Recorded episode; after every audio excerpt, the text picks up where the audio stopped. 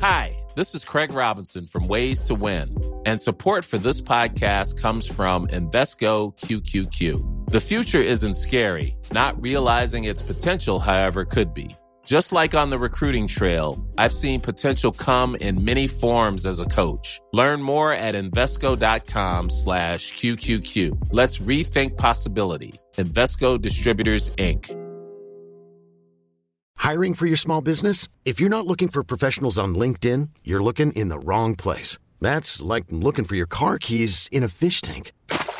LinkedIn helps you hire professionals you can't find anywhere else, even those who aren't actively searching for a new job but might be open to the perfect role. In a given month, over 70% of LinkedIn users don't even visit other leading job sites. So start looking in the right place. With LinkedIn, you can hire professionals like a professional. Post your free job on linkedin.com slash achieve today.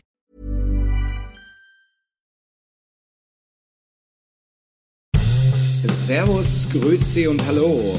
Herzlich willkommen zu dem oft kopierten, doch nie erreichten Stammtisch rund um die Edmonton Oilers. Präsentiert wird das Ganze von OilersNation.de und hier sind eure Gastgeber.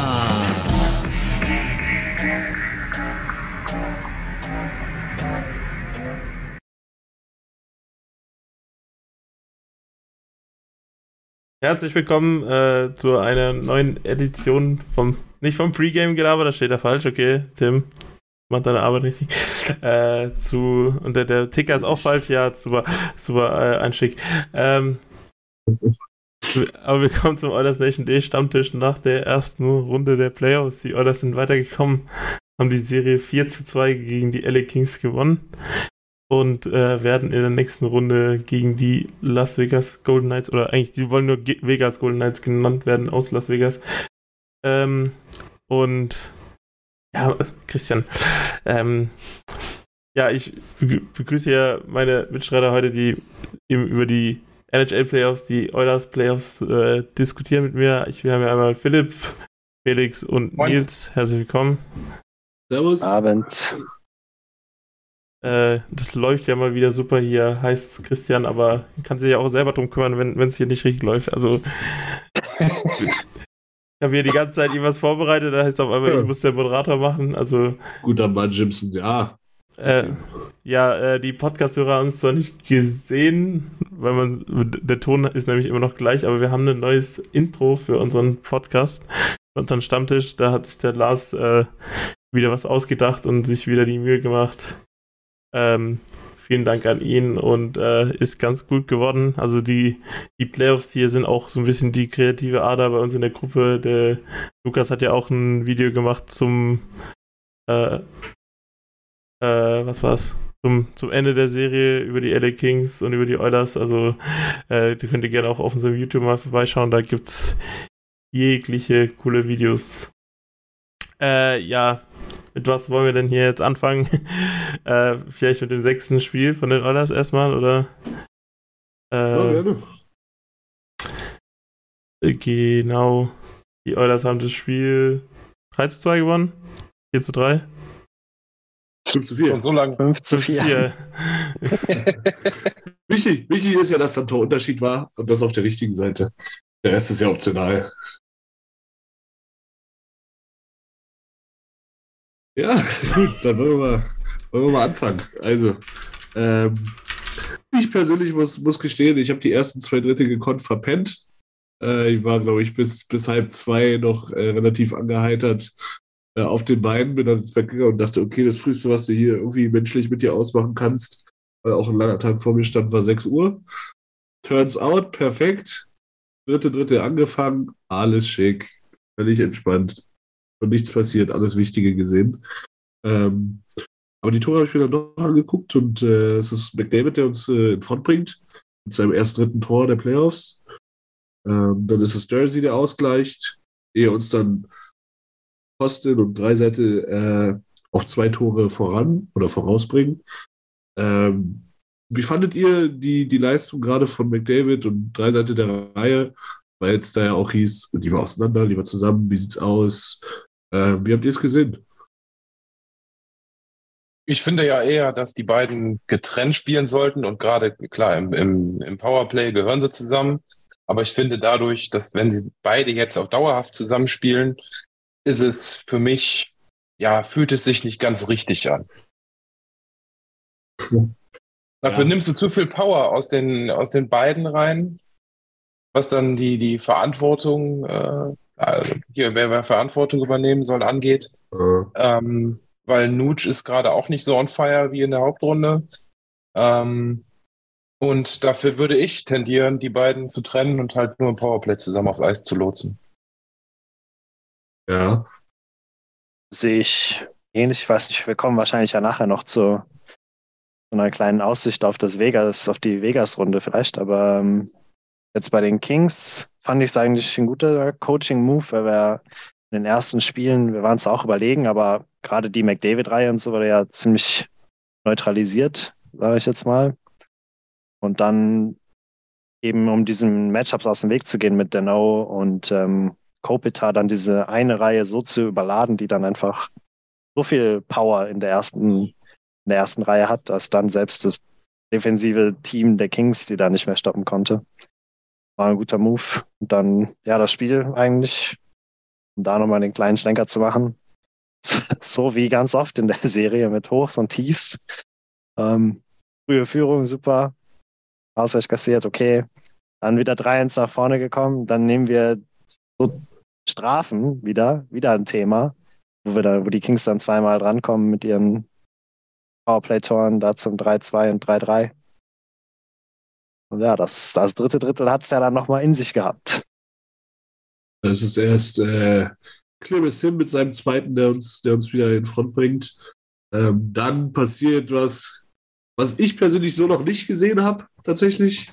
Äh, ich befasse mich jetzt schon ungefähr 24 Jahre mit Eishockey, das ist mir aber noch nicht untergekommen, dass, der, dass dem Torhüter der Schläger bricht und äh, das dann zu einem Gegentor führt, gerade in Überzahl, in einer wichtigen Überzahlsituation. Aber hey, shit happens. Ähm, Stewie hat es relativ schnell abgeschüttet zum Glück weil er halt auch sich dann äh, im Klaren sein konnte, okay, das war jetzt nicht mein Bier. Ja, und dann ist es der oft gescholtene und äh, aus Edmonton weggeredete Keiner Yamamoto, der da einfach mal das Ding Richtung Tor wirft und äh, Corbisalo damit so überrascht und durch so viele Bodies durchgeht, dass er, dass er hinten einschlägt. Und also, ich bin eigentlich aber ein guter Gast, aber da hat der Haushalt mal ganz kurz gestanden. Da haben die drei Hunde, bei denen ich zu Gast war, mal ganz kurz rumgekläfft um was war 6.37 Uhr, 6.40 Uhr? also, vorhin habe ich wenig gemacht. Ja, auch das zu dem Thema, dem Schläger hat man ja dann im Nachgegangen. Im ersten Moment habe ich auch gedacht, ach du Scheiße, was macht der da? Ähm, das darf doch jetzt nicht wahr sein, aber klar, im, nachher bist du immer schlauer. Nur da muss man auch sagen, ich weiß nicht, ob ihr das mitbekommen habt mit Run-Sport auf Instagram. Nee. Haben sie ja das Video gepostet von ihm mit der Szene. Und dann haben sie da die Überschrift äh, hergehalten, also hat, war die Überschrift, äh, das passiert, wenn ein Kreisliga-Torhüter irgendwie einen falschen Tag erwischt oder irgendwie so ein Kram. Und dann denke ich mir so, boah, journalistische Tätigkeit, Hauptsache die Überschrift äh, generieren, um Klicks zu bekommen und schon irgendwie traurig, aber das spiegelt halt leider auch diesen, diese aktuelle, ja, Szene im Deu also hier in Deutschland, was das Thema Eishockey betrifft, spiegelt das ja wieder voll und ganz da und aber ja, kannst du nichts machen. Nee, ach, was, ich nur beeindruckend finde, ich bin mir fast sicher, dass, also der Stick ist ja so an, anderthalb Minuten vorher gebrochen bei der Aktion, wurde ja dann auch groß und breit gezeigt. Ich bin mir fast sicher, dass er den Puck noch zweimal vorher berührt hat, zweimal hinten gestoppt hat. Also, dass ihm das wirklich überhaupt gar nicht aufgefallen ist, das ist das Einzige, was mich wirklich verwundert hat. Aber ähm, es war zum Glück nicht der Genickbruch. Ähm, das Team ist, ist ruhig geblieben, ist stabil geblieben. Ähm, ich fand auch, die, das dritte Dritte sah sehr gut aus. Und man hat sich dann belohnt und hat meiner Meinung nach völlig verdient dann auch die Serie gewonnen. Und was einfach auch phänomenal war, war einfach hier Clem Kostin und äh, hier, den- super. also mega. Sowieso der geilste Typ, aber er hat es bestätigt und hoffentlich bleibt er dabei und er bleibt auch weiterhin und so weiter. Aber hat mich für ihn persönlich sehr gefreut. Ja, also der einzige, für den ich mich fast noch mehr gefreut habe, ist Kyle Yamamoto, aber ähm, das waren natürlich äh, zwei, zwei gute Typen, zwei Bottom Sixer inzwischen bei Yamamoto, muss man ja sagen, ähm, die mal wieder mit großartigen Toren und einer guten Spielweise aufgefallen sind. Und das ist halt meiner Meinung nach das, was uns von den letzten Jahren Oilers unterscheidet. Ob es Aus gegen Winnipeg war oder damals gegen Chicago. Aus der Bottom Six kam damals nicht viel. Und jetzt kannst du ja schauen, ich glaube, Klim hat drei inzwischen, Jamo, äh, Ryan hat getroffen, McLeod hat, glaube ich, äh, zumindest mal zwei großartige Vorlagen gemacht. Ähm, es läuft. Es läuft up und down the Lineup, so wie schon die ganze Saison. Und ich glaube, wenn du, wenn du, wenn du ja Ende Mai noch spielen willst, dann ist das schon wichtig, dass, dass das gut klickt. Und da, um nochmal auf die Frage zurückzukommen, was äh, Leon und äh, Connor zusammen angeht, ist meiner Meinung nach auch 11-7 halt eine sehr gute Variante. Weil du halt Jungs wie Jabo und Kosten, die dann halt nur dritte Reihe spielen, trotzdem immer wieder mit einem talentierten Spieler aufs Eis stellen kannst mit Connor oder Leon. Das ist für mich dann ein ganz guter Kompromiss. Ich war sonst auch immer Gruppo getrennt. Aber im 11-7, wenn du den ein bisschen rotieren kannst, wenn du, wenn du matchen kannst, gerade zu Hause, finde ich eine super Idee. Und ähm, gerade jetzt im Spiel 6 muss ich sagen, Woody hat Matt Lennon meiner Meinung nach auch ein bisschen outcoached. Ja, nicht nur im Spiel 6, das würde ich über die ganze Serie fast so sehen. Was, was ich am beeindruckendsten finde, wenn man so auf die ganze Serie nochmal zurückschaut, ist ähm, auch was, was Woody immer sagt, aber was natürlich auch so ein bisschen eine Floskel ist, aber die sich jetzt bewahrheitet hat, ähm, wie er immer betont, wie resilient, also wie, wie widerstandsfähig und mental stark das Team mittlerweile ist. Also wenn man sich nochmal zurück erinnert, das ist nicht lange her, Spiel 4, nach dem ersten Drittel, Vegas führt in der Serie 2, äh, nicht Vegas, LA führt in der Serie 2 zu 1. Ja, nach dem ersten Drittel sind sie 3-0 vorne und die Oilers sind komplett nicht auf dem Eis. Ich weiß nicht, wo sie waren, aber auf dem Eis waren sie nicht.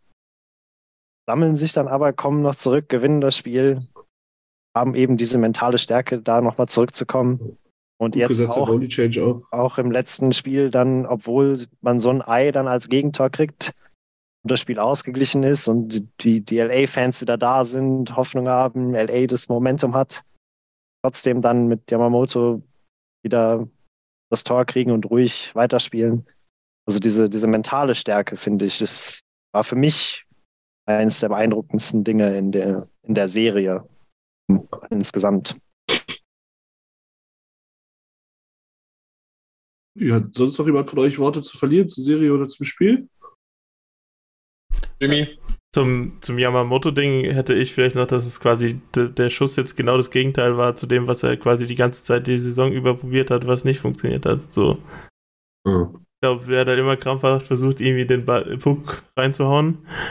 Und ähm, hat es jetzt quasi jetzt mal einfach mal versucht, ohne da irgendwie in einer eher uns, äh, in einer eher unwahrscheinlicheren Position und hat dann quasi so den Erfolg gefunden, weil er halt quasi den ganzen Druck da aus der Ding Sache weglassen kann, konnte.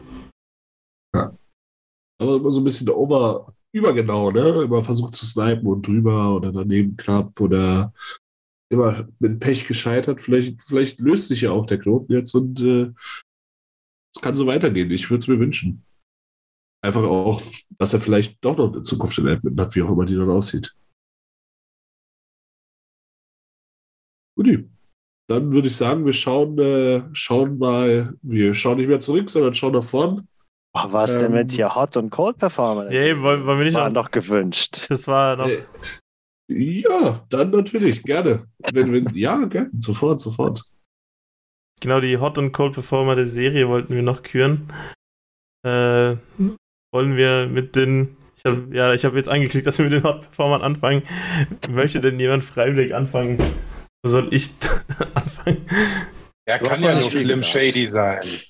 Ja, dann Philipp, ja, Slim Shady. Ja, Philipp. kann nur Klim Shady sein. Mit den drei Toren, äh, ein Assist. Das ganze Auftreten, die Körperlichkeit, die Körpersprache ist für mich, ja, das ist halt mein Devon Shore. Ja, äh, ebenfalls jemand noch äh, die, die passenden, äh, wie heißt es, Sammelkarten hat. Äh, Philipp hat, glaube ich, so alle Buchstaben von, von Cliff Cossins Namen, außer das T und das O, wenn ich mich richtig erinnere. Äh, T und I, T und I. T und I, genau, also, äh, ist, ähm, äh, also falls jemand die zufällig hat, äh, Philipp ist da die richtige Adresse. Riesen Korrekt. Costin-Fan. Äh, war sicher auch kurz davor, sich das Trikot zu kaufen, so wie ich dich kenne. Ja, aber ja, kommt noch, kommt noch.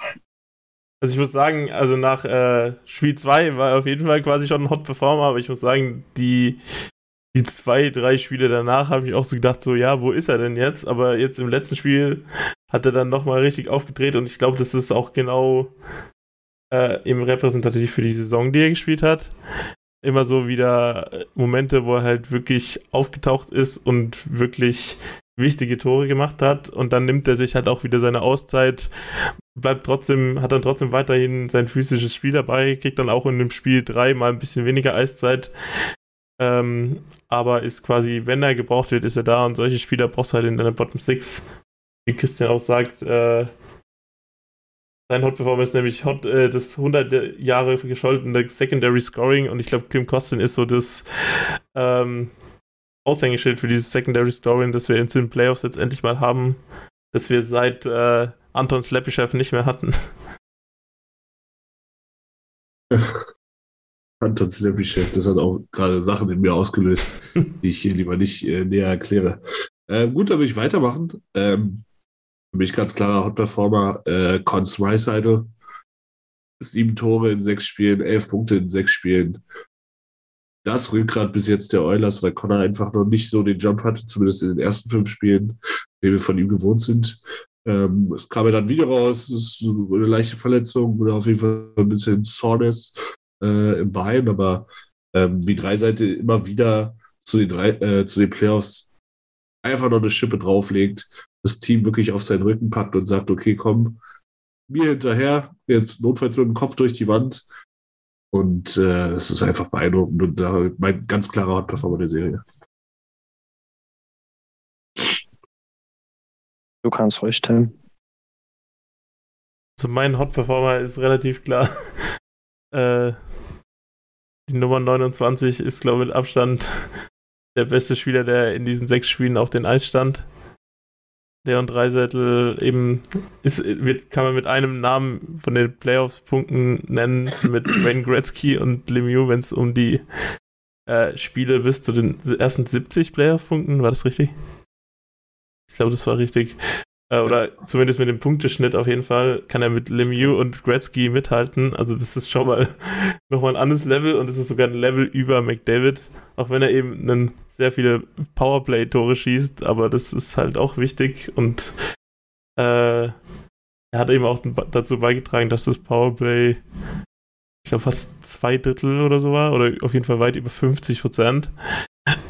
Äh, oder nicht weit über 50 Prozent, aber über 50 Prozent, äh, was in so einer Playoff-Serie echt wichtig ist, wenn man sieht, bei LA, da hat das, Play, äh, das Powerplay zwar oft genug die Chance bekommen, aber sie wurde auch nicht oft genug genutzt, um dann am Ende als Sieger aus der Serie rauszugehen.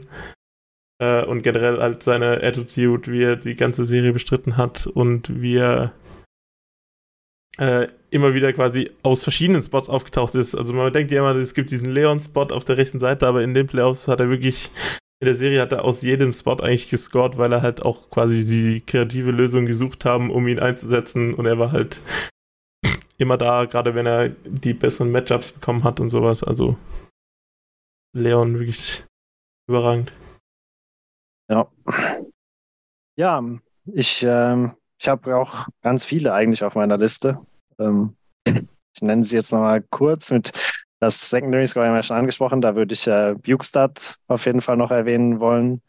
Ähm, der andere Hot Performer, den ich ähm, schon so ein bisschen angeschnitten habe, war für, für, mich unser Coach, Woody, der eben mit den Moves ähm, McDavid Dreiseitel zusammen ähm, für Durchschlagskraft gesorgt hat, mit der Entscheidung eben Campbell reinzuwerfen in dem einen Spiel, ähm, was wir noch gedreht haben. Also der, der bessere Coach gewesen und Wen ich aber natürlich dann jetzt hier absolut noch nennen will, dass er noch nicht von euch genannt wurde, ist ein kleiner Skandal. Wird hier im Chat auch schon gefordert.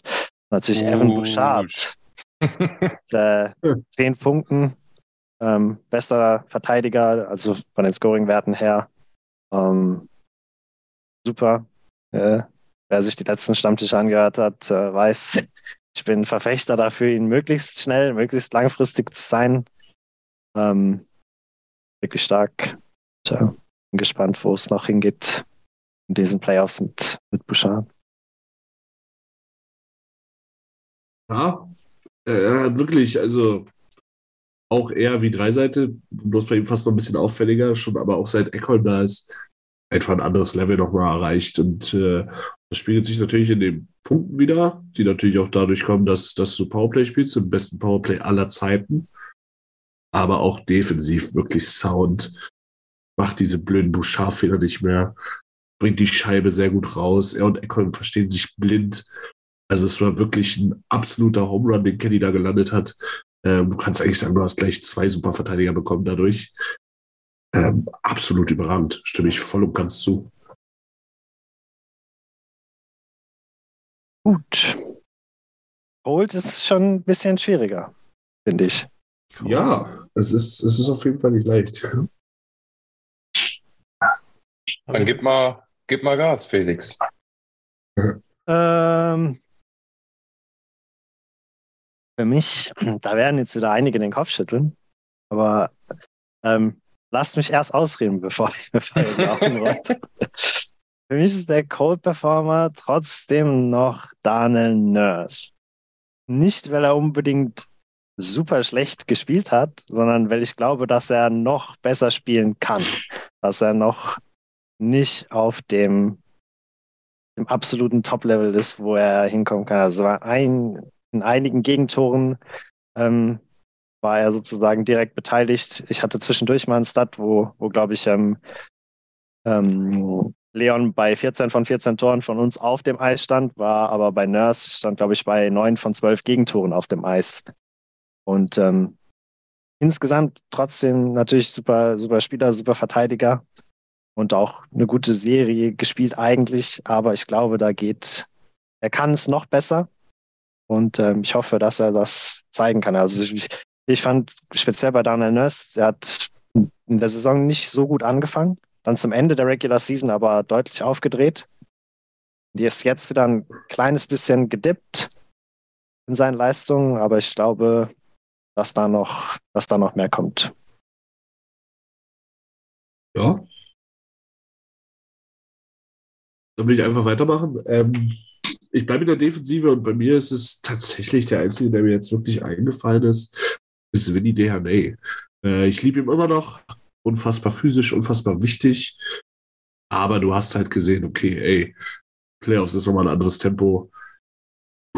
Oft gestruggelt, gerade gegen schnelle und kleine. Äh, Arvidsson hat ihm da wirklich ein, zwei Mal eine Brez in die Beine ge gebunden. Wie gesagt, meckern auf hohem Niveau, absolut verständlich. Äh, dass der Junge in der NHL ist, ist äh, schon mehr, als, als man jemals von ihm erwarten konnte. Wahrscheinlich auch mehr, als er jemals erwartet hat.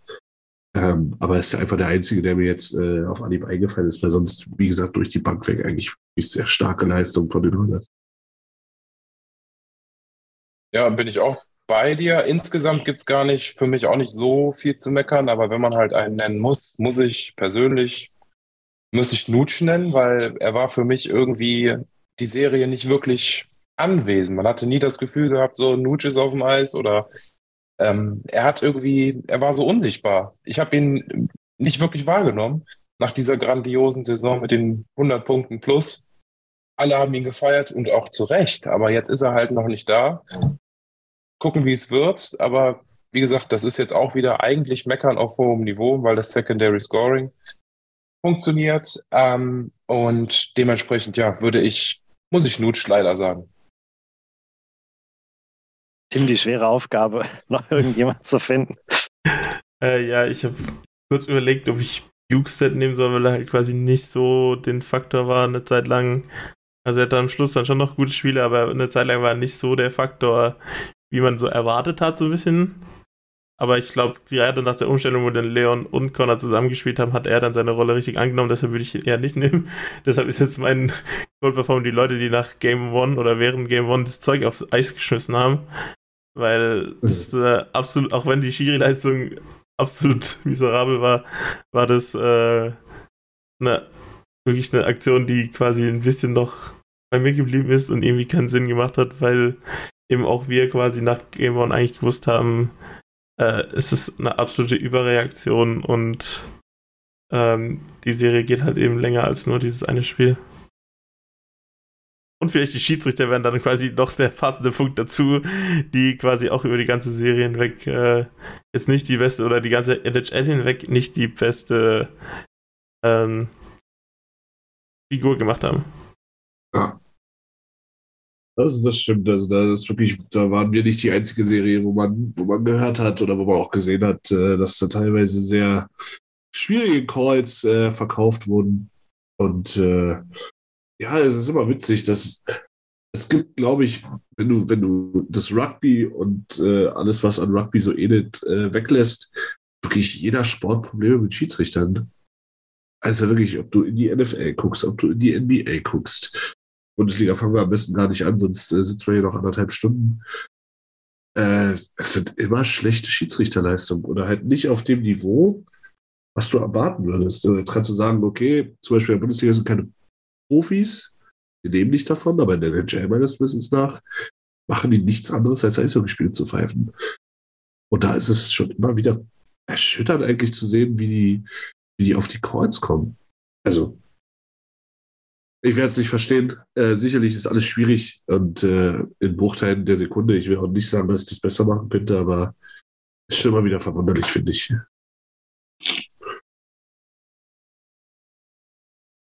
Guti, dann wollen wir, wollen wir weitermachen? Jo. Weiter im Programm? Guti. Dann würde ich sagen, äh, schauen wir jetzt nicht mehr in die Vergangenheit, sondern in die Zukunft. Wenn damit alle einverstanden sind. Ähm, Jawohl. schauen wir uns mal an, wie es weitergeht. Ähm, in, ich glaube, in sechs Spielen war es unterm Strich. Oder in fünf Spielen. Sechs. Schlagen die, in sechs schlagen die Golden Knights äh, die Winnipeg Jets. Nee, Quatsch, Ähm, fünf. das waren fünf. meine ich. Das Ja, waren 4-1, fünf. genau. Das war Genau. 4-1, ja. Ja. Ähm, klingt erstmal hart und viel und äh, deutlich.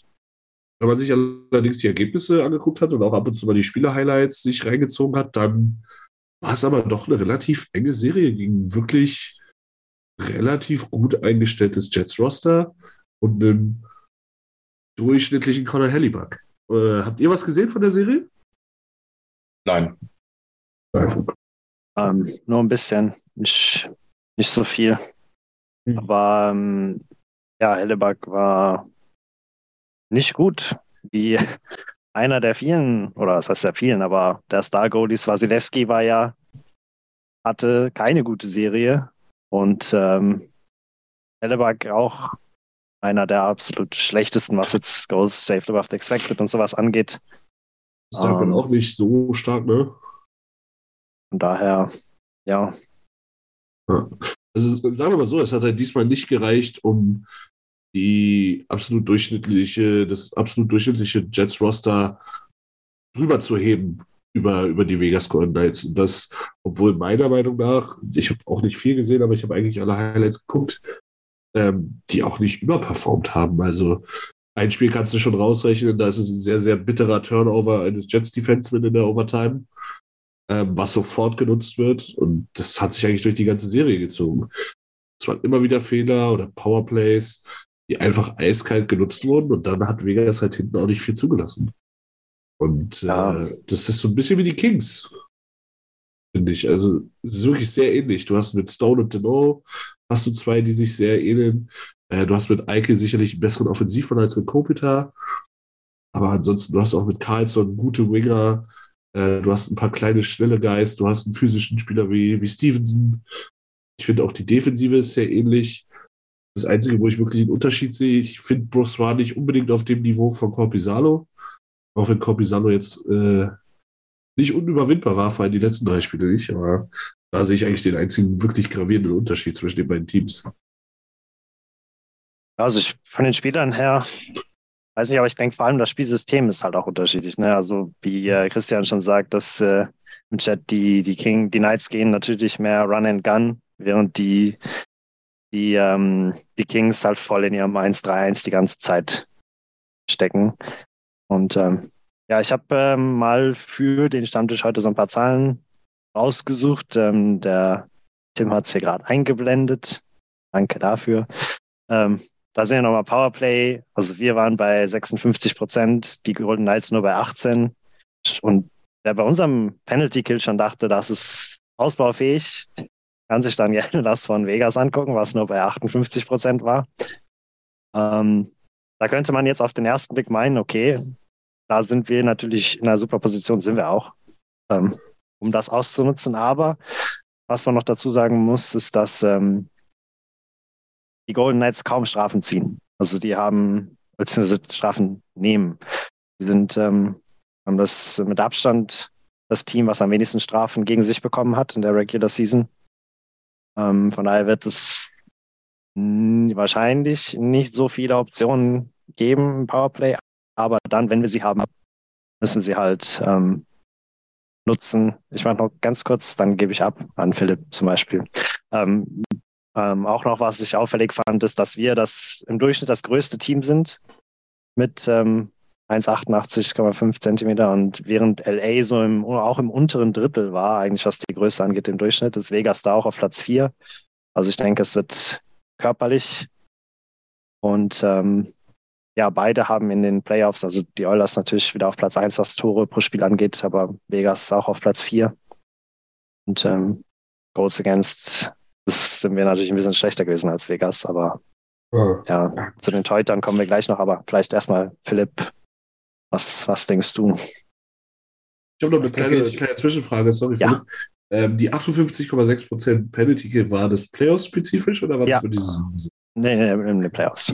Genau, aber über die Saison hätte ich gesagt, okay, da hat Mark Stone gefehlt. Äh, absolut wichtiger, absolut, ich glaube, Kapitän auch meiner Meinung nach, absolut wichtiger Baustein dort. Dann hätte ich es mir erklären können, aber in den Playoffs ist schon, äh, ist schon ein Ausrufezeichen. Also ist schon was, was man auf jeden Fall beachten muss. Gut, bitte, Philipp, sorry. Nee, alles gut. Ähm, ja, das mit der, dass, der, dass die so wenig, ja, sehr, oder sehr diszipliniert sind, das ist eigentlich, ja, klar, bekannt, aber jetzt noch mal viel mehr bewusst geworden durch deine, deine Zahlen. Ähm, wobei ich persönlich auch irgendwie das Gefühl hatte, auch äh, die LA Kings sind irgendwie schwieriger als, als, als Vegas, auch wenn sie besser waren insgesamt. Aber Vegas ist für mich noch nicht so, strahlt für mich, also ich habe jetzt nicht die ganzen Spiele geschaut, aber Vegas strahlt für mich jetzt keine kompakte Einheit oder die, die so eine Truppe irgendwie so irgendwas aus, die dir die gefährlich machen sollen. Wenn man überlegt, dass auch Jack Eichel die ersten Playoffs überhaupt spielt und im selben ne, äh, Draftjahr, aus demselben Jahr, Draftjahr stammt wie Connor ähm, finde ich, das sind so ein, zwei Faktoren, die mich positiv stimmen auf die Serie, also jetzt auf die neue Serie. Zweite Runde. Es wird natürlich also, auch kein, kein, kein Sweep geben, definitiv nicht. Da denke ich auch, es werden sechs Spiele, werden es schon werden. Wahrscheinlich eher durch dumme eigene Fehler. Aber ähm, so wirklich Angst machen wir, machen wir Vegas nicht. Mhm. Ja, ich, Vegas ist schwierig, finde ich, weil von den Namen her finde ich es immer wirklich auch überschaubar. Also du ja. hast natürlich Eike, Stone, die, die rausstehen. Carlson kannst du auch sicherlich dazu nennen. Super produktiv, immer so ein bisschen unterm Radar, finde ich.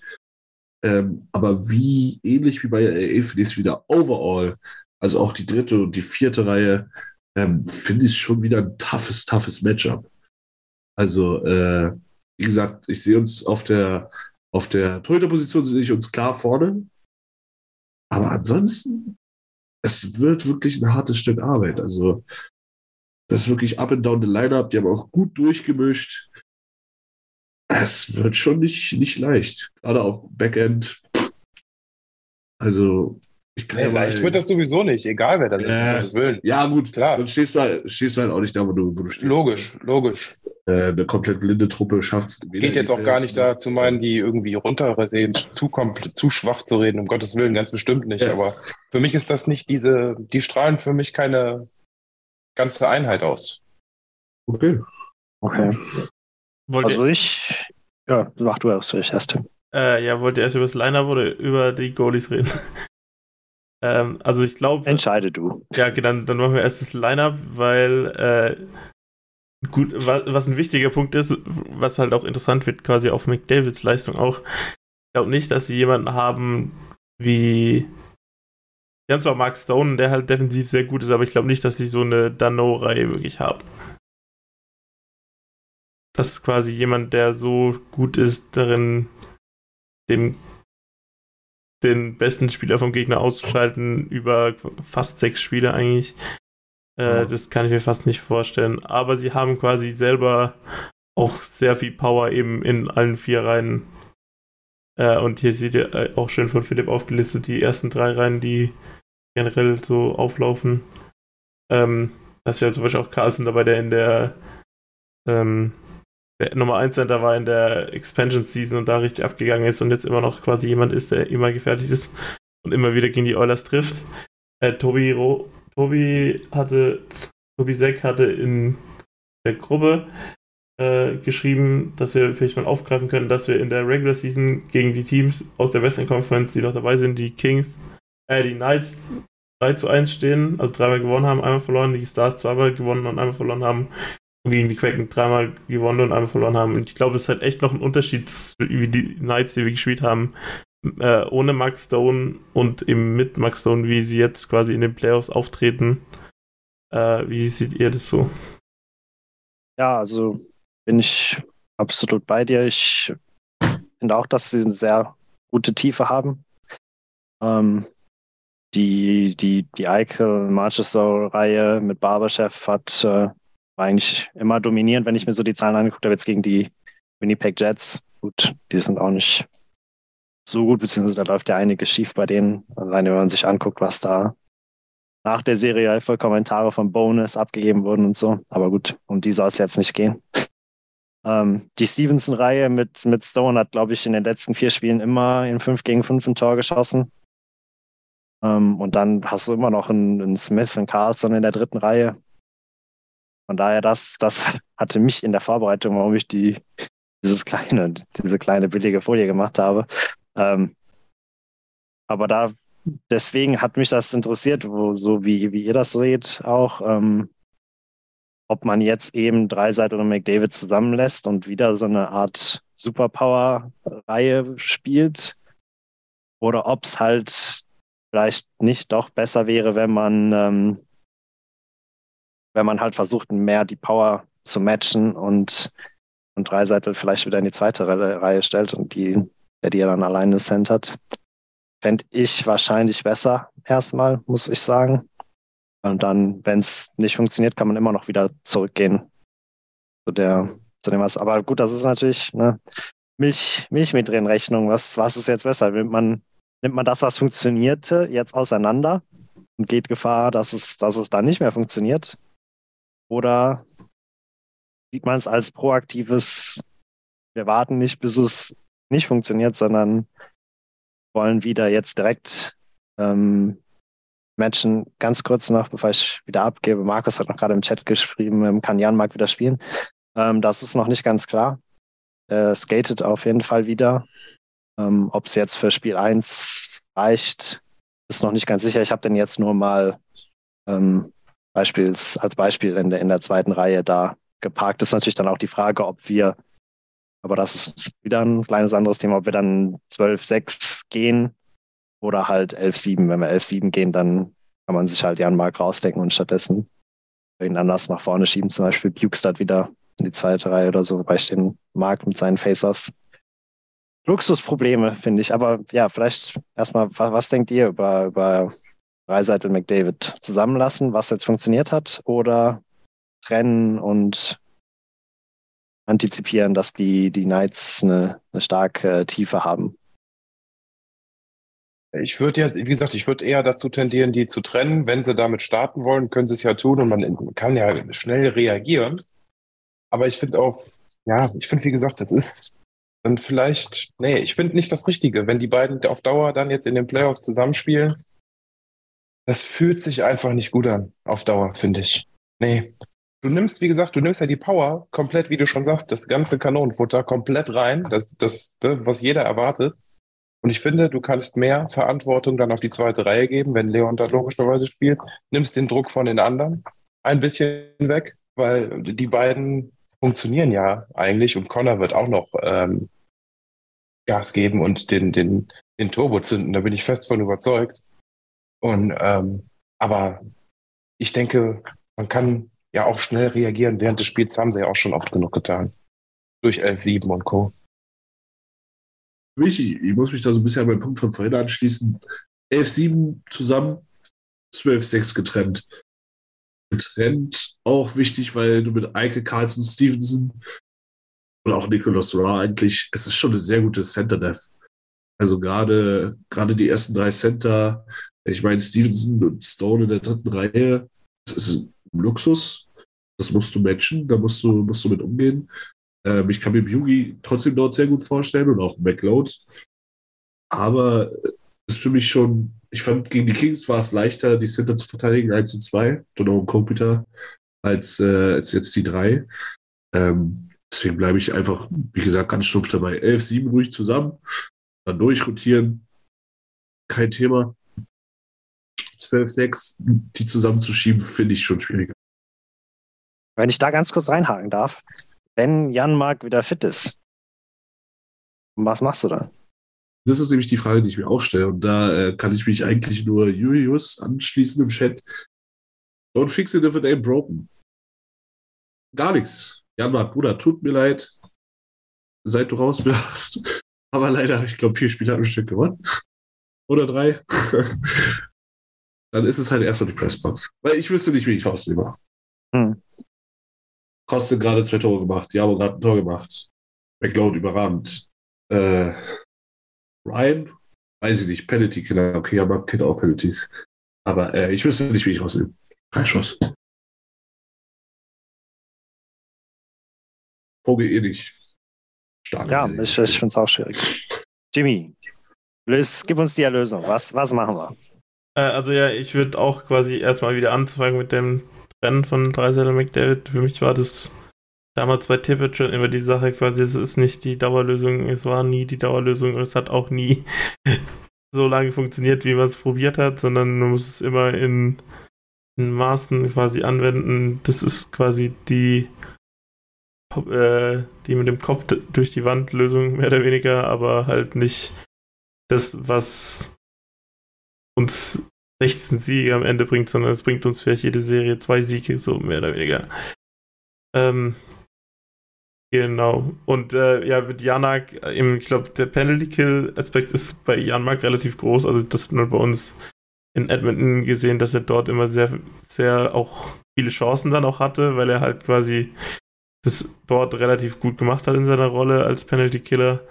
Deshalb wäre es schon irgendwie sinnvoll, ihn wieder im Line-Up unterzubringen, aber ich habe genauso keine Lösung, wie man dann, dann rauslassen würde.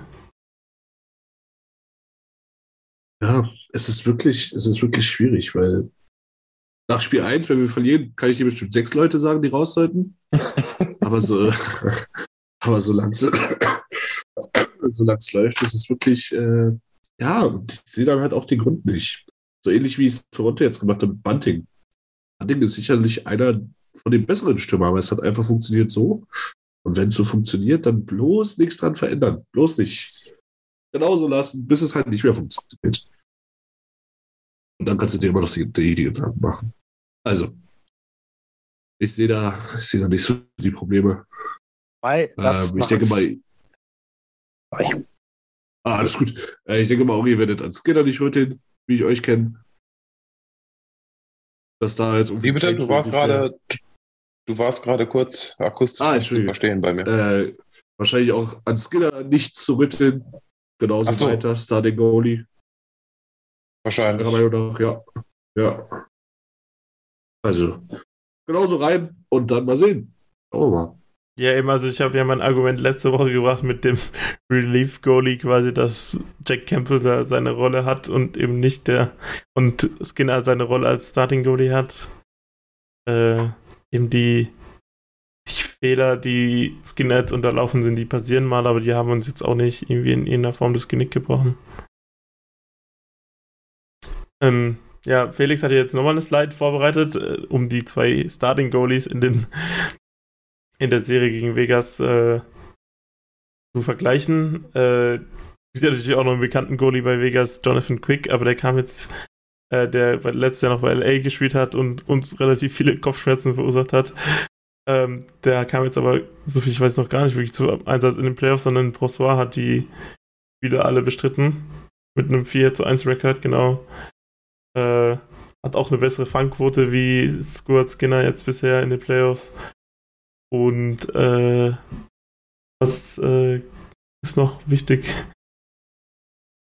Also was ich noch wichtig fand und deswegen, ich würde zumindest ein kleines Fragezeichen dahinter setzen, ob wir wirklich jetzt ähm, den besseren Goalie haben.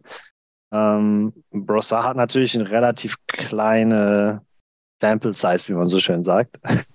Also er hat nicht so viele Spiele gemacht. Ne? In der Regular Season hat er nur zehn Spiele gemacht. Dafür hat er keins in, in, der, in der regulären Spielzeit verloren. Mit 7-0-3. Da mit einer 9,27er Fangquote wirklich stark unterwegs. Auch wenn man sich da die, die Goal Safe Above Expected anguckt bei Money Park und Evolving Hockey. Eben für, für nur zehn Spiele jeweils ähm, ungefähr sechs, sechs Tore im Schnitt mehr gehalten, als man, als man denken konnte. Also ein ungefähr ein bisschen weniger als ein äh, Tor pro Spiel. Ähm, und Skinner müssen wir natürlich 29, 14, 5. Super Saison gespielt. Ohne ihn wären wir nicht in den Playoffs. Ähm, hatte gute Phasen in der Saison, hatte auch ein bisschen schwächere Phasen. Ich bin tatsächlich gespannt. Also beide konnten jetzt ihre Fangquoten und ihre Goals saved above expected in den Playoffs noch nicht so abrufen, wie sie es in der, in der Regular Season konnten. Also beide waren da jetzt ein bisschen schwächer. Schwierig zu sagen. Ich, ähm, ich glaube, Christian hat es im Chat angeschrieben. Es ist nicht so ganz sicher, wie stark die, die Jets jetzt wirklich waren, so als Gegner in der ersten Runde. Ähm, die waren zwischendurch in der Saison super, waren auf Platz 1 in der Western Conference, sind dann am Ende der Saison eingebrochen, haben sich gerade noch so in die Playoffs gerettet. Ähm, also es wird schon schwieriger für Brossard jetzt mit, mit uns. Ich, ich würde es jetzt ehrlicherweise eher so sehen wie in der LA-Serie, dass es da jetzt keinen direkten Vorteil für irgendein Team gibt, wo ich jetzt sage, Skinner ist klar besser oder Corpissalo ist klar besser. Ähm, ich würde beide ähnlich sehen, so wie ich auch Corpissalo und Skinner ähnlich gesehen hätte. Für mich sind die alle in, so in einem, in einem Bereich. Wenn, ich würde aber sagen, falls es darauf ankommen wird, ähm, wessen zweiter Goalie besser ist, würde ich mittlerweile davon ausgehen, dass ich Campbell ähm, doch schon vor Quick sehen würde. Oh, hey, Quick spielt inzwischen in Ah, fuck, sorry. Ja, ich bin dumm. Ja, ja, sehe ich auch. Entschuldigung. Ja, ich wollte auch gerade sagen, also im, im, im, im Duell in, gekracht. Im Duell insgesamt, oder wenn man die alle vier da miteinander vergleicht, sozusagen, dann sind wir, stehen wir auf jeden Fall besser da. Weil Quick war ja auch, äh, hat ja jetzt, gerade wann war das? Am Ende der Saison hat er ja richtig, äh, war der ja nicht mehr der Jonathan Quick aus dem letzten Jahr. Ich weiß nicht, ob er den, den, den, den, den Hiring for your small business? If you're not looking for professionals on LinkedIn, you're looking in the wrong place. That's like looking for your car keys in a fish tank. LinkedIn helps you hire professionals you can't find anywhere else, even those who aren't actively searching for a new job but might be open to the perfect role. In a given month, over 70% of LinkedIn users don't even visit other leading job sites. So start looking in the right place. With LinkedIn, you can hire professionals like a professional. Post your free job on linkedin.com slash achieve today.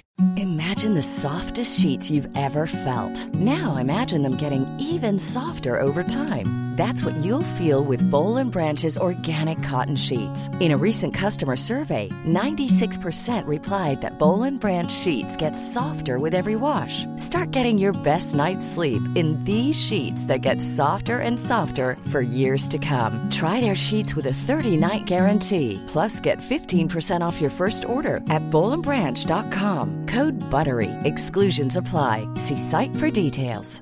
Want truly hydrated skin? Meet Osea's Body Care Breakthrough Hyaluronic Body Serum. It's clinically proven to increase hydration by 161%. It's lightweight, fast absorbing, and delivers 24 hours of hydration for silky smooth skin without any sticky afterfeel. Treat your skin to clean vegan skincare from Osea. Get 10% off your first order with code SUMMER at OseaMalibu.com. That's O S E A Malibu.com code SUMMER. den Trade da irgendwie noch verdauen muss.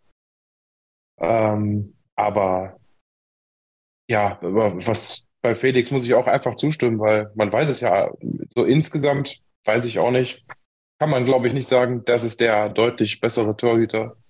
Ähm, aber das Duo insgesamt finde ich auch, ist, es scheinen wir auf jeden Fall besser zu sein.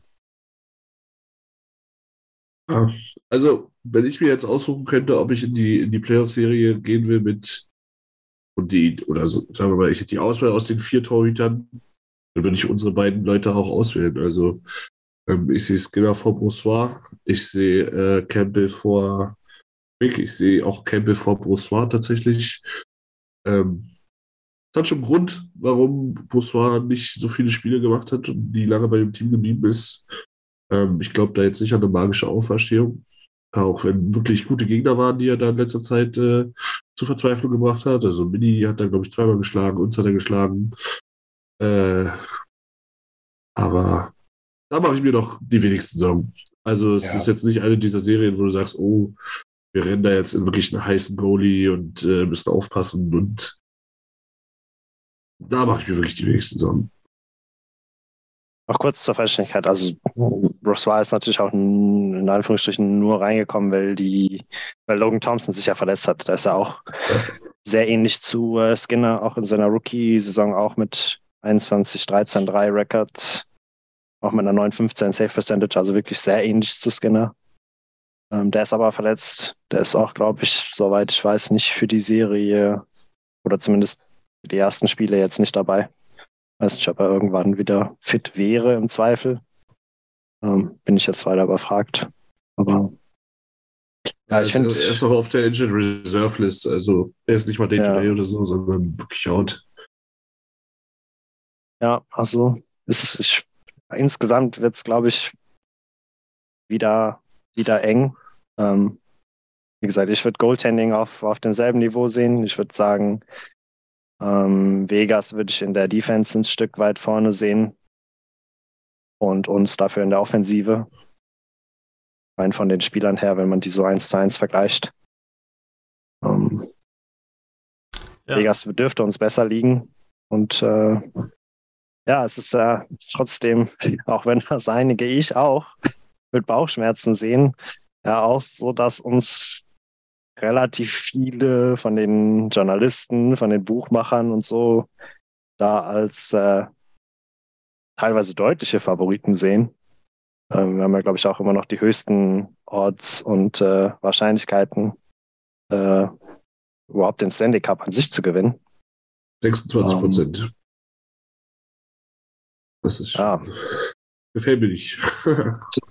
Also ich, ich würde auch von, von mindestens sechs Spielen wieder ausgehen. Aber gut, ihr kennt mich, ich bin sowieso immer ein bisschen pessimistischer als die, als die meisten anderen. Aber du wolltest gerade noch was sagen, Jimmy. Ich habe dich so ein bisschen unterbrochen. Ja, ich wollte zum Thema Defense, wollte ich quasi noch ein paar Namen erwähnen. Also ich glaube, Alec Martinez ist einer von den äh, von den also, äh, von den wichtigen Spielern bei ihnen, glaube ich. So, der hat ja auch bei den Kings lange gespielt, auch in dieser Ära, wo die ihre Cups gewonnen haben. Wenn ich mich richtig erinnere, hat er sogar mal ein entscheidendes Tor in, für den Stanley Cup geschossen. Und dann äh, eben Pietrangelo, der mit San Luis als Kapitän den Cup gewonnen hat. Und dann natürlich noch Shea Fero, der nach dem Expansion Draft dort ähm, richtig auf der Karte entschieden ist und sich zu einem sehr, sehr guten Verteidiger entwickelt hat. Also ich glaube, da, da sehe ich so wie du, dass sie quasi vom Top-End in der Verteidigung schon noch ein bisschen besser sind als wir. Und dafür sehe ich uns dann quasi in der Offensive wieder vorne.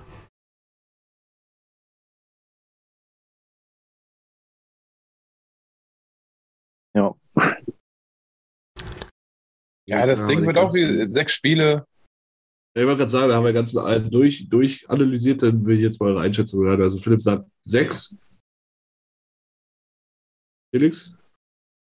Ja, würde ich mich anschließen. Das noch, da können wir vielleicht nur eine Kleinigkeit zu sagen, nochmal ist ja jetzt nochmal eine andere Situation, dass wir jetzt auswärts starten. Ah, ähm, sprich, stimmt. es geht erstmal in Anführungsstrichen nur darum, eins der beiden Spiele zu gewinnen für mich. Ähm, klar, wenn wir beide gewinnen, sage ich nicht nein, aber ähm, erstmal ist der, ist Eins der Druck, so ein schon bisschen, genial. Ja, ist ja, der Druck so ein bisschen definitiv. bei Vegas und wenn wir eins gewinnen, Ja. sagen, Heimrich erstmal klauen. Und ich glaube, ähm, ich habe jetzt die genauen Zahlen nicht im Kopf, aber ich, ähm, die Auswärtsteams haben ja bisher in den Playoffs deutlich mehr gewonnen als die Heimteams. Also ich sehe uns da eigentlich in einer ganz guten Position. Und dann Ja. gewinnen wir in sechs. Es gab mal eine Zeit lang, da waren, glaube ich, zwölf Siege in Folge von Auswärtsteams, bis Seattle gewonnen hat zu Hause. Also schon nicht, nicht wenig. Wie du? Äh, ja, ich habe es in der letzten Serie quasi auch schon gesagt und ich bin damit ganz gut gefahren. Ich habe, äh, also sage ich auch wieder 4 zu 2 für die Olle. Auch wenn das die beiden Auch auch schon gesagt haben, genau. Da sind wir uns auch einig. Können wir eigentlich können wir schon mal Conference Final durchsprechen. Bitte nicht. Gut, dann, dann, dann sage ich einfach nur, um es ein bisschen abzumixen, Eulers sind fünf. So wie Andi. Äh, so wie Andi. Ich sehe hier auch einen Eulers und einen Besen, der Playoff-Besen, der Sweep. Wird schwierig. Boah. Ja, Aber ich, also ich muss sagen, ich fand die, ich fand die, die letzten drei Spiele gegen AA so beeindruckend. Ähm, konnte jetzt wirklich gut resten. Ich habe ich hab Bock, ich bin zuversichtlich und dann sage ich einfach mal, Eulers sind fünf und dann hat sich auch die ganze Sache erledigt. Dann schauen wir mal, wer da aus der anderen Seite kommt. Ich hoffe nicht Dallas.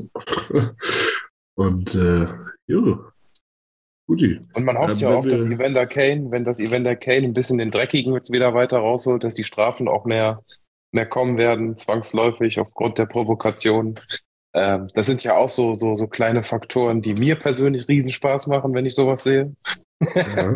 Das ist einfach so.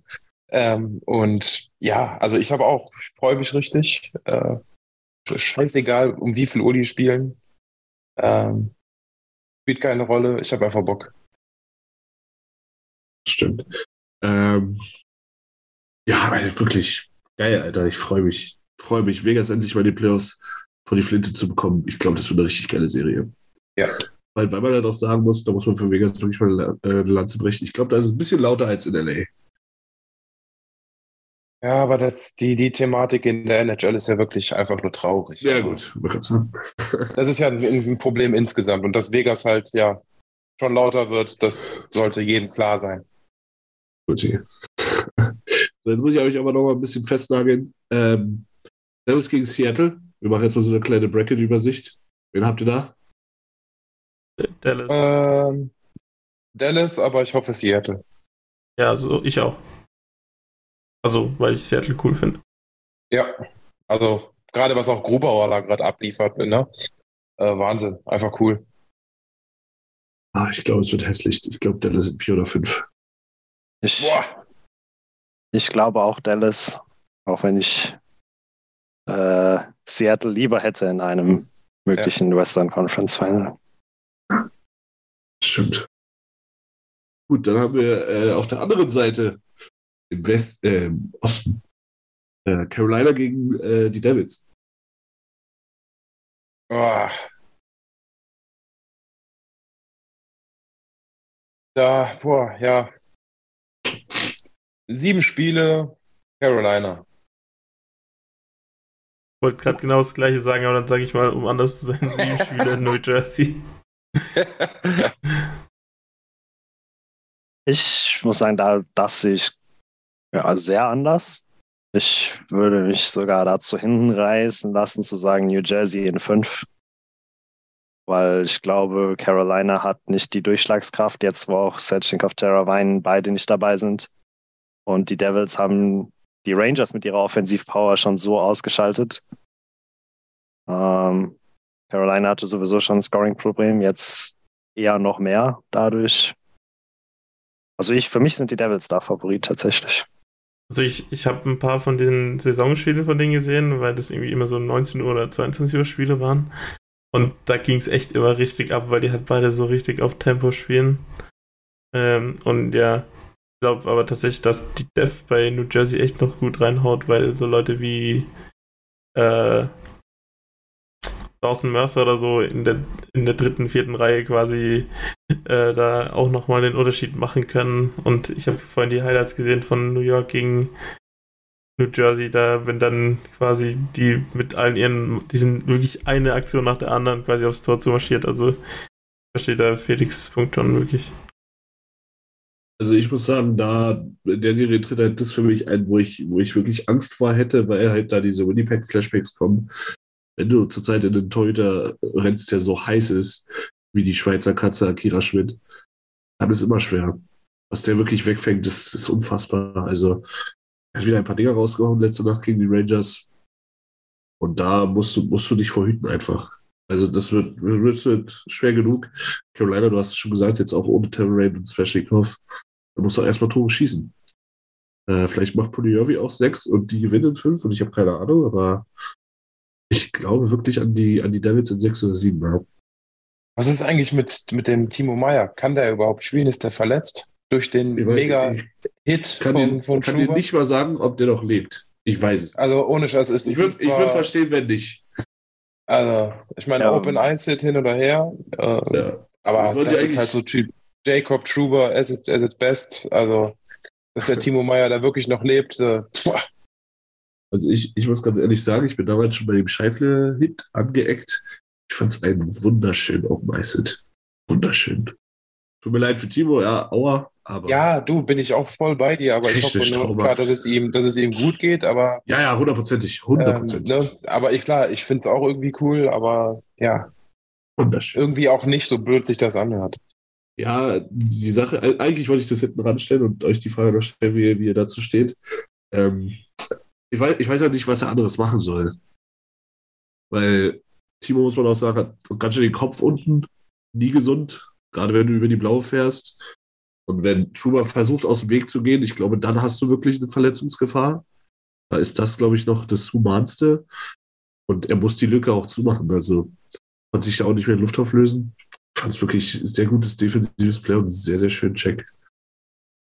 Ja, also ich habe ich hab mir heute noch den ähm, Got Your Back Podcast angehört von äh, Rishok und Strudwick. Und Strudwick hat auch nochmal gesagt, was ja, glaube ich, auch stimmt, dass äh, Chuba halt so der beste Hitter ist, was so Hits so im, im Freien, jetzt nicht gegen die Bande, sondern eben diese Open Ice Hits angeht, die hart, aber halt eben noch gerade so im fairen Raum sind, ähm, angeht, das ist halt seine absolute Stärke.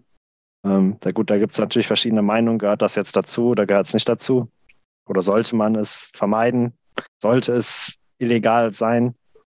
Ähm, aber ja, das, äh, dafür ist Truber natürlich auch bekannt. Aber ähm, um kurz zu der Frage zurückzukommen, zu der Ausgangsfrage. Ähm, ähm, Timo Meyer war wieder auf der Bank am Ende. Ich weiß jetzt nicht, ob er nochmal auf dem Eis war, aber er war auf jeden Fall wieder auf der Bank. Ähm, Glaube ich, ich habe jetzt noch nichts davon gelesen, ob er, ob er irgendwie ausfällt, aber ich, ich glaube nicht. Ich glaube, ihm geht es soweit okay. Ja. Also ich muss aber sagen, weil, sorry, Juice, mach du. Ich finde es halt schwierig, quasi über einen, einen geilen Hit oder über einen cleanen Hit zu sprechen, wenn halt quasi der, der Endeffekt davon eine Verletzung ist in dem Sinn oder ja. halt so Verletzungs die die Verletzungsgefahr von Grundsatz halt so hoch ist. Ich finde halt, das ist halt immer so schwierig, ne? Das, das sah jetzt halt heftig aus, aber zum Beispiel darüber reden wir jetzt, aber während wir ähm, also das ist jetzt so ein allgemeines Ding, weil ich das auch gerade hier von Jason Greger nochmal sehe. Das, das hat jetzt mehr Aufschrei sozusagen aufgelöst als der, als der Hit von Eberle, der Cogliano einfach äh, das Genick bricht. Ja, den Halswirbel. Ja. Oder, oder der Check von Makar. Also da hat man jetzt nicht so viel gelesen. Dafür gibt es jetzt riesen Aufschrei, weil es halt Schuber ist, der dafür, Ja, bekannt der ist. dafür Ja. bekannt Ja. ist und so. Ja, Ähm, also wir haben ja. nicht drüber geredet, aber ich finde, der Aufschrei, den ich gesehen und gehört habe, war ungefähr gleich groß. Also ich habe irgendwie 20 verschiedene Nachrichten geschrieben, gesehen, wo es halt hieß, warum ist Eberle eigentlich nicht gesperrt, so. Also, und bei Makar, der wurde ja gesperrt und man hätte auch drüber reden können, dass er noch länger gesperrt wurde. Und ich weiß nicht, ob Truber jetzt in irgendeiner Form über ein Hearing bekommen wird. Ja, wobei diese Thematik ist ja auch nicht gerade von gestern, ne? die wird ja auch immer wieder aufflammen. Und ich glaube, du hast das Problem einfach, manche lieben es, manche hassen es. Ähm, und äh, ja, ich meine, klar, es gehört im Eishockey dazu, bin ich, ist meine, meine Meinung. Ähm, nur andererseits, klar, jetzt über den Schuber-Ding, ah, es war schon natürlich schon heftig, weil, aber andererseits muss man auch sagen, Timo Meyer, warum hältst du den Kopf so weit unten? Soll keine Entschuldigung sein, um Gottes Willen. Aber ja, diese Diskussion, die können wir jetzt auch bis Mitternacht führen. Also. Ach, man muss halt einfach sagen, Eishockey ist halt eine Kontaktsportart. ja, So, bin ich voll bei dir und ich immer- liebe es auch. Ich liebe es. Ja, und das werden sich immer bei Clean-Dingern werden sich immer Leute verletzen. Guck dir die NFL an. Äh, 70 Prozent der Verletzungen entstehen in völlig clean, normalen Football-Plays. Halt hart, aber, aber fair. Und was du auch gesagt hast bei Meier jetzt, wenn du den Kopf so hältst, dann ist es meiner Meinung nach kein Check zum Kopf. So, der, also da geht jetzt kein Ellbogen oder die Schulter extra Richtung Kopf, sondern das ist halt der erste Kontaktpunkt, wenn er gerade auf dich zuläuft. So, nimm den Kopf hoch. Ja, aber für mich ist es kein Check zum Kopf. Aber das ist halt auch die Sache bei Eberly, bei Makar. Eishockey ist halt auch kein Sport, wo du, wo du eine schwarze Linie runterziehen kannst ja, und ja. sagen kannst, das ist okay, das ist nicht okay, weil das einfach so ein schmaler Grad ist, der auch immer wieder ausschlägt, dass es halt wirklich, wirklich schwer ist. Aber umso besser haben wir was zu quatschen. Aber ist es, Ja. ist es quasi akzeptabel, dieses, die erhöhte Gefahr für CD zu haben, da- dass man quasi diesen schmalen Grad aufrechterhält? Ähm, das ist eine Ist- gute Frage. ist es das wert, war, quasi? Das war eine Also- ethische Frage. Das ist eine ethische Frage, genau. Also es Ja, geht auch nicht genau. gegen einen Spieler oder es geht auch nicht gegen äh, eure Sicht auf Eishockey oder meine Sicht auf Eishockey, Nee, sondern es geht einfach quasi drum, auch das ist ja auch das große Thema bei der NFL quasi, was ja auch jetzt jahrelang diese äh, Gerichtsverhandlungen hatte und so zwischen den Spielern quasi, die in der Vergangenheit da sehr stark drunter gelitten haben und jetzt die NFL quasi verklagt haben für fahrlässiges um Umgang mit ihrer Gesundheit. Quasi, das ist halt die Frage, wo, wo, wo pendelt man das aus? Und es gibt ja auch quasi im Fußball jetzt auch mit Kopfbällen und so genau diese gleiche Thematik. Wo, wo, wo, wo kommt man da, äh, wo, wo, wo sollten wir hinkommen, ist die Frage. Oder, oder akzeptieren wir es halt einfach so, wie es ist? Ich, ich finde ganz persönlich, dass, dass du es akzeptieren musst, aber dass du, dass es besser, dass du besser vorbeugen musst, was, was Ausrüstung angeht. Also da ist, glaube ich, noch lange nicht das Maximum erreicht, was an, was an Schutz geht. Und was ja das größte Problem ist, meiner Meinung nach, gerade im Fußball, bestes Beispiel, ist die medizinische Versorgung, die medizinische Einschätzung und die medizinische Sorgfalt. Also es kann ja nicht sein, dass, ein- dass ein Fußballer im Kopfballduell geht, ausgenockt wird, die dem kurz Eis auf die Birne legen und der 20 Sekunden später wieder auf dem Feld steht. Und das geht einfach nicht. Ähm, aber ich persönlich, aus meiner ignoranten eigenen Bubble-Sichtweise heraus, ich will nicht, dass Eishockey sich ändert. Ich finde, das ist ein geiler Sport, weil er so ist, wie er ist. Und ähm, ich weiß nicht, ob ich das so sagen kann, aber wenn du Eishockey spielst, dann weißt du halt, was passieren kann. Und dann nimmst du, nimmst du das dafür in Kauf und du, gerade auch im Football, kriegst eine Menge Geld dafür, dass du so Sachen in Kauf nimmst. Das ist sicherlich ethisch der komplett falsche Ansatz und sehr ignorant und sehr egoistisch, aber das ist halt meine Sichtweise. Ich weiß nicht, wie ich es besser erklären soll. Also, Also, du, das ist wie beim, sorry, das ist wie beim Fußball. So, du gibst deine Jugend und äh, alles auf, Freunde, du siehst deine Familie selten und kriegst dafür aber Wertschätzung, Geld. Nicht in allen Fällen, aber es ist halt ein Deal, auf den du dich einlässt. Und so ist es halt in anderen Sportarten mit der Gesundheit, würde ich sagen. Noch zusätzlich. It's a part of the deal, ja. Ja, Deal mit dem Teufel sicherlich. Und ähm, ich bin voll dafür, dass äh, CTI ernster genommen wird, besser erforscht wird, besser, besser geschützt wird und dass dreckige Checks von hinten, klar zum Kopf, Targeting, abge also so gut wie es möglich eliminiert und so hart wie möglich bestraft werden. Weil wenn wir so Dinger wie von Schuber verbieten, dann finde ich, entwickeln wir uns in eine falsche Richtung. Es, fühl, es fühlt sich halt auch nicht irgendwie richtig an, aber ja. Ich habe auch ich keine auch. Lösung. Das ist schwierig. Also da finde ich, da finde ich, ah, ja, ist wirklich schwierig. da habe ich auch zwei Punkte zu. Also ich, ich finde das auch gut, das physische Spiel. Ich würde das auch, ich wäre auch eher dafür, das so beizubehalten. Ich weiß, der Vergleich hinkt jetzt, aber wenn ich mir zum Beispiel Football angucke und ich gucke auch wirklich viel Football, ähm, und jeder, der sich damit die, die letzten Saisons so ein bisschen gesehen hat und schon mal was von Roughing the Passer gehört hat, und was da mittlerweile alles als Roughing the Passer gewertet wird und gepfiffen wird, was halt schon auch was wegnimmt von dem Spiel. Ähm, wie gesagt, der Vergleich hinkt ein bisschen, weil Quarterback wird noch besonders gar nicht. so, aber Finde ich gar nicht, weil du da nämlich auch keine klare Linie ziehen kannst. ja, und mittlerweile ist es ja wirklich, es, es weiß keiner. Manchmal reicht, wenn der kleine Finger auf dem Helm ist und die sagen, oh nee, das ist Roughing the Passer. Ja, Ja.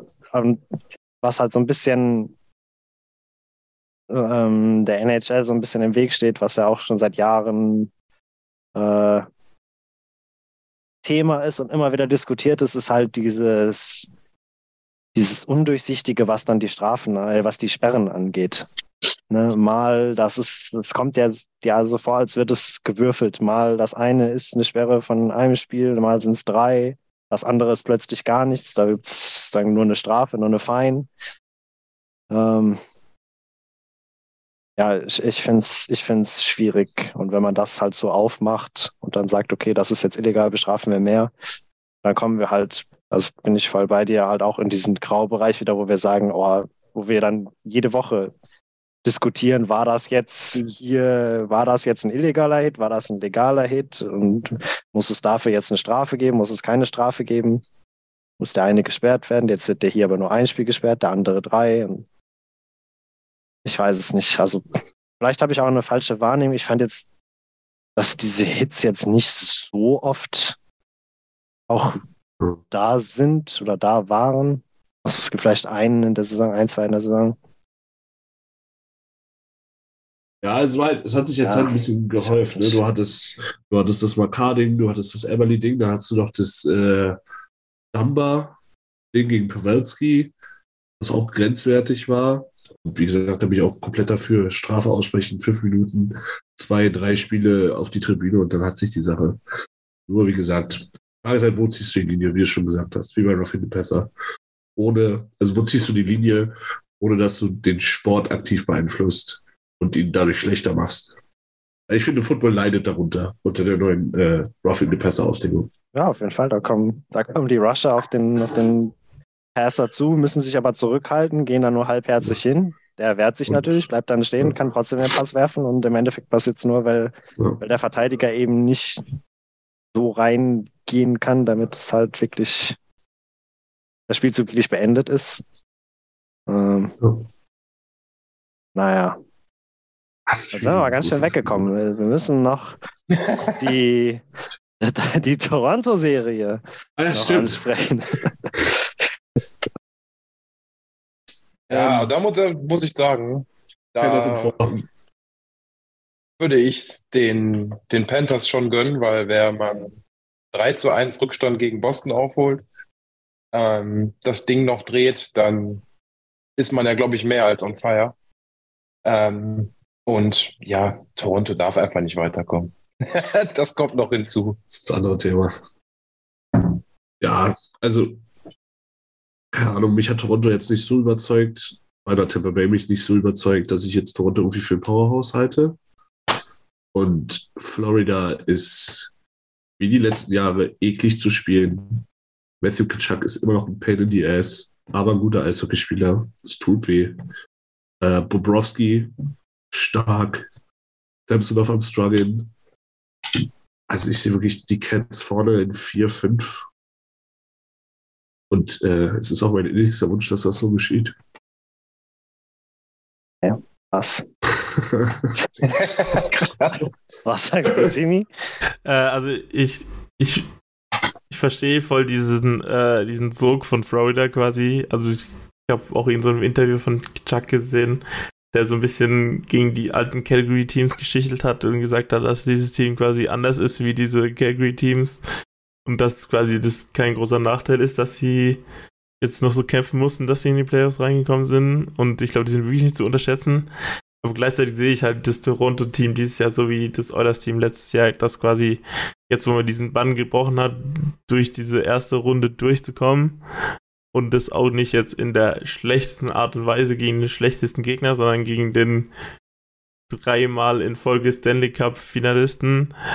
Äh, Finde ich, bin ich mir ziemlich sicher, dass Toronto das am Ende jetzt macht. Also ich, ich finde es auch, ähm, für mich ist das tatsächlich die engste Serie, so vom Gefühl. Also ich äh, sehe Dallas, Dallas eher so in, in 5, 6. Bei den Devils habe ich auch schon gesagt, tendiere ich auch eher zu 5, bei uns 6. Und hier Toronto gegen Florida würd, würde mich nicht überraschen, wenn es da auf 7, 7 hinausgeht. Also ich finde beide, beide stark. Kommt natürlich so ein bisschen darauf an, wie es jetzt bei den Leafs, wie die das verarbeiten. So, die haben jetzt gefühlt, gefühlt, wenn man Twitter und so liest, praktisch ihren Stanley Cup jetzt schon gewonnen, weil sie endlich mal eine Runde gewonnen haben. ähm, und da ja auch, was man gelesen hat, da gefeiert haben ohne Ende dann nach dem Spiel. Ähm, aber können Sie das jetzt nutzen, so als um weiter mit Schwung zu spielen? Oder sind Sie jetzt so ein bisschen, dass man so froh, dass Sie diese, diese erste Runde schon geschafft haben? Und ähm, jetzt vom Kopf her mental nicht so weit sind wir zum Beispiel, wenn ich das mit den Oilers vergleiche, wir waren letztes Jahr schon im, in dem Western Conference Final, so wir haben jetzt diesen unbedingten Willen nach mehr, wir wollen jetzt noch diesen letzten Schritt gehen, ins, ins Finale kommen und so. Und bei Toronto war es vom Kopf her eher, wir wollen jetzt endlich mal die erste Runde gewinnen. So, und die sind jetzt da praktisch, wo sie erstmal hin wollten. Und äh, da finde ich es jetzt spannend zu sehen, ob sie sagen, dass, ähm, ob, ob sie da jetzt einfach so weitermachen oder ob es so ein bisschen abfällt. Aber ich, also sie werden natürlich nicht jetzt irgendwie komplett abfallen, aber deswegen würde ich schon eher auf auf sieben Spiele gehen, weil Florida es halt eben auch sehr gut gemacht hat in ihrer Serie gegen Boston, wie du gesagt hast, nach 3-1 ihren Rückstand. Ähm, ja, es ist für mich die knappste Serie tatsächlich. Aber gut, ich war, ich war auch in den ersten Runden zwei von acht in meinen Vorhersagen. Von daher, was ich sage, äh, muss, muss nicht stimmen. ah, es wird, es, wird eine, es wird eine sehr, sehr gut zu schauende Serie. Es wird, glaube ich, äh, glaube ich, geil. Geiles Hockey. Aber wenn du Boston schlägst dieses Jahr, dann bist du für mich wirklich äh, ja, ab der, was Favoritenrollen angeht, weil das war beeindruckend. Und das Einzige, was Boston wirklich nicht mit rüber retten konnte, eigentlich war das Goaltending. Ansonsten waren auch die wirklich gut unterwegs. Also, ich weiß nicht, wie war das denn, wie war es denn nochmal letztes Jahr? Da ist Florida doch auch in der zweiten Runde ausgeschieden, nachdem sie die President's Trophy gewonnen haben. War das nicht ähnlich, mhm. dass sie da auch in, in, der ersten Runde sehr gut gespielt haben und dann in der zweiten irgendwie. Sind da nicht in Temper gerannt oder so? Oder habe ich das falsch in Erinnerung? Müsste, müsste nachschauen, tatsächlich. Das ist mal. ansonsten könnte ich noch was, ähm, was anderes aufmachen, was ich nicht, ich weiß, das wird nicht so gerne gesehen. Oder, naja, aber ähm, im Prinzip, wenn man so ehrlich ist, und äh, noch haben wir kein Spiel gegen Vegas gewonnen, aber die Chancen dieses Jahr für den Cup. Darf man doch gar nicht sagen, sowas. Also der Weg dahin war schon mal schwieriger, finde ich. Ich habe hab echt Angst vor Dennis. Dennis ist wirklich. Also ich finde halt, im, im Osten hast du jetzt ein vorgezogenes Conference-Finale zwischen den Leafs und, und den Cats. Meiner Meinung nach. Aber Oilers, Dallas, wenn das so zustande kommt, dann alter Falter. Das wird Krieg. Können sich ja so schon nicht leiden. Ganze Saison gab es ja dann immer wieder Scrums und Scruffits. Ich erinnere nur daran, wie Ben, Ben, ben Heimann, ja. äh, Ben Heimann den Schläger aus, dem, aus, dem, aus der Hand schlägt. Aber da habe ich echt die Hosen voll, dann, wenn das passiert. Echt? Dallas, Dallas ist stark. Dallas ist sehr stark. Dallas braucht sich. Man hätte ich nicht Gibson. Ich habe vor keinem Gegner Angst, so in dem Sinn, aber ich, ich, ich würde mich auf so eine Serie, glaube ich, sogar freuen.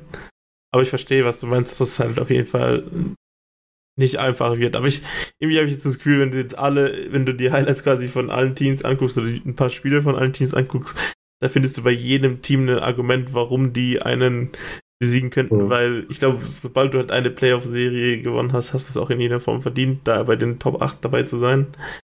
Und Mhm. äh, ich, ich finde es eher so quasi, dass kein Team so richtig hardcore abfällt, wie es halt in anderen Jahren war, und das quasi Team in der zweiten Runde komplett ausgefallen ist. Aber es könnte natürlich auch anders sein, dass bei Seattle jetzt auf einmal äh, die, die Scoring Rates nicht mehr so da sind, wie sie halt Mhm. teilweise da sind. Also gerade bei Sprong. McCann fällt doch aus. Ja, bei Sprong ist es quasi, ist ein gutes Beispiel in der vierten Reihe. Ich glaube, der hat eine, die ganze Saison schon eine extrem hohe Shooting Percentage. Was ist, wenn da quasi auf einmal nichts mehr kommt in der Richtung? Also, jeden Fall sehr interessant. Aber ich, ich, ich habe irgendwie das Gefühl, dieses Jahr fällt kein Team so richtig ab. Also, außer Winnipeg quasi. Winnipeg ist das einzige Team Mhm. quasi, das jetzt in den ganzen, von den 16 Mannschaften irgendwie komplett abgefallen ist.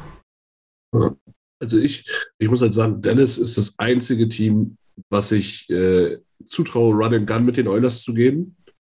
Und wo das wirklich auch ein Team ist mit den Devils zusammen, wo der Goalie dich wirklich, dir wirklich die Ehre klauen kann. Also Oettinger Bier, wenn der heiß ist, Alter, da machst du nichts. Und das ist halt so, wo die haben eine super Top Six, die haben erfahrene Bottom Six, die haben eine sehr, sehr gute Verteidigung, sehr, sehr gute Playmaking-Verteidigung. Und dann hast du da hinten halt diesen jungen Bengel, der alles fängt, was, was irgendwie in seine Richtung kommt. Und das ist dann, wo ich persönlich äh, die Hosen wechseln muss. Noch ist es ja nicht so weit. Also ich, ich, ich sehe die auch gut, aber ich muss sagen, ich hätte, also wenn vor, den, vor dem Start der Playoffs wäre wär Dallas, also ich hätte noch lieber gegen Seattle gespielt, aber ich glaube, dann wäre schon Dallas gekommen. Also ich persönlich hätte vor Vegas, Vegas, Colorado LA, gespielt. Colorado, Minnesota, hätte ich alle mehr Angst vor gehabt. Als vor Dallas. Dallas und Winnipeg hätte ich so ein bisschen ähnlich eingeschätzt, weil beide halt einen starken Goalie haben ein bisschen, also was heißt ein bisschen, bisschen Qualität in der Top 6, aber jetzt, ich finde jetzt Max Domi, äh, Mason Marchman, das ist schon okay, aber Also ich finde Ben Johnson Dadonov gefährlich, sein, sein Urgroßvater Faxer.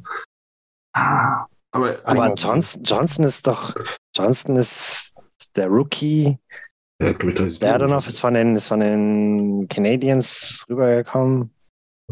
Johnson ist weit oben bei Rookie of the Year Sachen. Ja, Ich ja, glaube, der hat das 25 auf jeden 30 Fall, Tore aber- wir spielen erstmal gegen Vegas. Die müssen erstmal weiterkommen, wir müssen weiterkommen. Ja, locker. ja.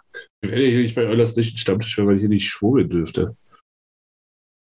jetzt bin ich einmal optimistisch und gucke schon ein bisschen voraus. äh, Ja, ja. Das ist die, die rheinische Gelassenheit. Ja, ja. Ach ja. Ach, Mensch. Auf jeden Fall gibt es halt viele von den, von den Favoriten sind halt raus, ne? Und so. Ich habe halt Heißkanal und Linde sind halt wirklich, wirklich gut. Kann ich wirklich umbringen. Naja, Philipp hat es richtig gesagt, es geht jetzt erstmal gegen die Golden Knights. erstmal geht's gegen Vegas. Äh, das erste Spiel ist am Donnerstag früh um 3.30 Uhr oder Ja. eben, eben, vielleicht, ist der 3.30 Punkt- Uhr. vielleicht ist der Punkt auch erst um 4, wer weiß, äh, dauert ja manchmal ein bisschen länger. Das zweite Spiel steht der Tag noch nicht mehr fest, habe ich das richtig verstanden? Ja. Naja, die sind ja noch, die sind ja noch am überlegen. Äh, ich denke mal, irgendwie mit Sportsnet wird es da, Bin, bin, bin überrascht, dass wird's da Bauschelei geben. Bin, bin tatsächlich, ich bin überrascht, dass die T-Mobile Arena überhaupt so viel Flexibilität hat. Die ist ja gefühlt 370 Nächte pro Jahr ausgebucht. Also, äh, aber ja, Oder nur ein Sportteam spielen muss. Obwohl, die Aces spielen, glaube ich, auch, aber muss nee, nee, erstmal nee, schauen. die spielen woanders. ah, die spielen University of äh, Nevada. Nee, war oder da, so. ja. Ähm, Letzte eine, eine in- News. Oh, Ja, mach, mach, mach, mach. Ich wollte nur sagen, die letzte, die letzte Spekulation war, dass es äh, Samstag und dann 5 Uhr Mountain-Zeit wäre. Das wäre also 1 Uhr nachts für uns, was eigentlich gar keinen Sinn ergibt. Aber Ich finde es schön. schauen wir mal. Perfekt. Ähm, ich wollte noch über eine Sache reden. Ich weiß nicht, ob ihr es mitbekommen habt. Ähm, die Ottawa Senators stehen jetzt zum Verkauf. Und äh, everybody's favorite äh, Football Club Owner Ryan Reynolds hat ein Gebot abgegeben, ist ja auch schon lange, wurde auch schon mit Standing Ovations äh, empfangen. Und heute wurde bekannt, dass äh, wohl ein Konglomerat aus LA unter anderem mit Snoop Dogg die Ja, habe ich auch gehört. Habe ich auch gehört. Ähm, Ja. wohl auch ein Gebot äh, vorbereitet. Was haltet ihr von sowas? Findet ihr, die NHL braucht sowas oder findet ihr es affig? Die NHL, ist, der ist doch im Prinzip alles egal. Hauptsache die Kohle fließt. Also das zeigt ja eigentlich alles. Ähm, ob es der richtige Weg ist, weiß man natürlich nicht. Aber ob derjenige, welcher jetzt Snoop Dogg heißt, was natürlich dann, glaube ich, von der, von der Wahrnehmung her nochmal explodieren würde, definitiv. Weil Ottawa ist ja, Bitte? Mehr als Reynolds? Ja, ich meine, das ist beides natürlich eine Krönung, ne? aber das wäre natürlich medial für beide. Aber wenn jetzt noch dann der Snoop on top kommt, ne? umso besser. Eine wäre natürlich noch besser. Weil Ottawa ist ja gerade im mittelfristig sind sie ja, glaube ich, da, wo sie hinwollen. Machen ja auch gerade, was das angeht, alles richtig. Ähm, Ja, auf jeden Fall. Also ich glaube, ich glaub, dass beides in irgendeiner Form nicht falsch ist, aber bei Reynolds sieht man ja mit äh, Wrexham, dem englischen Fünftligisten, der jetzt aufgestiegen ist, äh, aus Wales, ähm, dass sie quasi sensibel damit umgehen können, so zwar dieses quasi dieses TikTok-Internet-Fame-Zeug damit zu verbinden mit äh, der Tradition von einem Sportteam quasi. Also ich glaube, die da, sind da relativ sensibel. Und bei Snoop Dogg eben, der wird quasi, weil er halt Snoop Dogg ist, eher manchmal ein bisschen belächelt. Aber ich glaube, also ich habe da auch ein paar Quotes gelesen heute über den Tag, der ist halt quasi auch sehr in dieses äh, Diversity-Thema quasi äh, und Opportunities für junge schwarze Kinder. Äh, Jugendförderung macht ja auch im Football viel. ja, genau, da, da ist er halt wirklich sehr gut dahinter und das ist quasi auch, quasi er will, äh, ich glaube, ich habe so verstanden, dass er quasi diese Sache dann damit auch nochmal stärken will und deshalb glaube ich, ist es auch keine falsche Richtung. Ich stelle mir halt, das erste, als ich das gelesen habe, was ich dachte, ist, die haben Owners Meeting und da sitzen halt zum Beispiel die Katze und viele, viele alte weiße Männer. Und da halt kommt der das Dio- Snoop Dogg kommt mit der Dio Tüte rein. Rein, mit dem, Stützel, mit dem Oversize Stützle-Trikot und mit, äh, mit einer Tüte. Ähm, ja, ich muss sagen, ich finde, egal ob es jetzt Reynolds wird oder Snoop, ähm, ich finde es wichtig für Eishockey, also für die NHL, dass du da vielleicht ein bisschen auf die Map kommst. Ähm, ich glaube, das kann helfen. Ich glaube, es ist ein guter Schritt.